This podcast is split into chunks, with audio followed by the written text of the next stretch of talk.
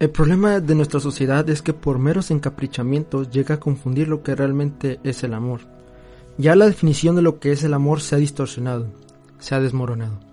Quizás solo sea el problema el hecho que su significado se haya distorsionado, pero también ha perdido valor e importancia en lo que solamente el egoísmo, que lo tomamos como amor propio, se ha apoderado de toda una sociedad que empieza a preocuparse más por otras cosas que por sus semejantes.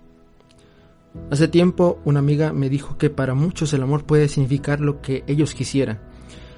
Puede significar lo que es el dinero, puede ser una amistad, puede ser una pareja, puede ser los gestos que alguien expresa hacia ti, o inclusive sean gestos agresivos que se puedan interpretar como es amor.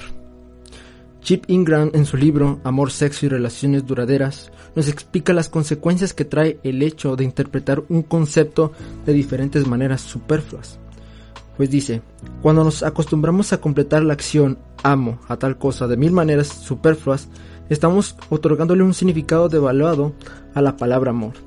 lo misma que deja de tener mucho sentido. Se convierte en un poco más de una vaga idea asociada con sentimientos positivos. Lo usamos para expresar casi cualquier deseo o atracción, por trivial que éste sea. Se da cuenta cómo una definición tan vaga e incierta del amor nos deja sin palabras cuando tratamos de discernir lo que debemos hacer en las relaciones más importantes de nuestra vida? Aquí viene una pregunta muy importante. ¿Qué es para Dios el amor? Algo que es una naturaleza de Él mismo. ¿Qué es para Él el ser amoroso o la palabra amor? Dice en Primera de Corintios capítulo 13 versículo 4, el amor es paciente y bondadoso. El amor no es celoso ni fanfarrón ni orgulloso, ni ofensivo. No exige que las cosas se hagan a su manera. No se irrita ni lleva un registro de las ofensas recibidas. No se alegra de las injusticias, sino que se alegra cuando la verdad triunfa. El amor nunca se da por vencido. Jamás pierde la fe, siempre tiene esperanzas y se mantiene firme en toda circunstancia. Los tiempos cambian y actualmente la sociedad está queriendo que se busque el bien de nosotros, busquemos el bien de todo lo que nos rodea, pero casi siempre nunca se busca el bien de las demás personas que nos rodean. Comúnmente siempre se busca que si alguien te hizo algún mal, se haga justicia o le suceda lo, lo peor posible.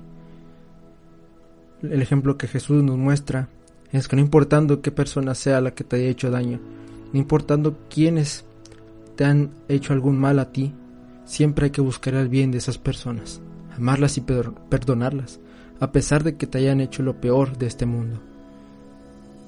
Y actualmente ya eso parece disminuir, parece que se está extinguiendo esos principios que Dios nos ha puesto por ley en su santa palabra. Aunque parezca que el amor está menguando, que parece que ya no existe estos valores, yo te invito a que reflexiones y consideres cómo es que tú percibes el amor si lo que haces es correcto, si lo que haces supuestamente como amor, esto ha pegado a lo que tú crees respecto a lo que Dios te ha dicho. Te invito a que reflexiones sobre esto. Intentes hacer el ejemplo de Dios, que por algo Dios nos ha escrito cómo es el amor y cómo debe de ser. Y si seguimos esos pasos, yo creo que podemos lograr una sociedad mucho mejor y más amorosa.